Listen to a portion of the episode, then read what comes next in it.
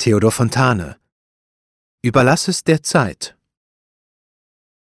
Erscheint dir etwas unerhört, bist du tiefsten Herzens empört, bäume nicht auf, versuch's nicht mit Streit, berühr es nicht.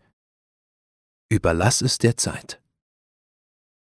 Am ersten Tag wirst du feige dich schelten, am zweiten lässt du dein Schweigen schon gelten, am dritten hast du's überwunden. Alles ist wichtig nur auf Stunden, Ärger ist Zehrer und Lebensvergifter.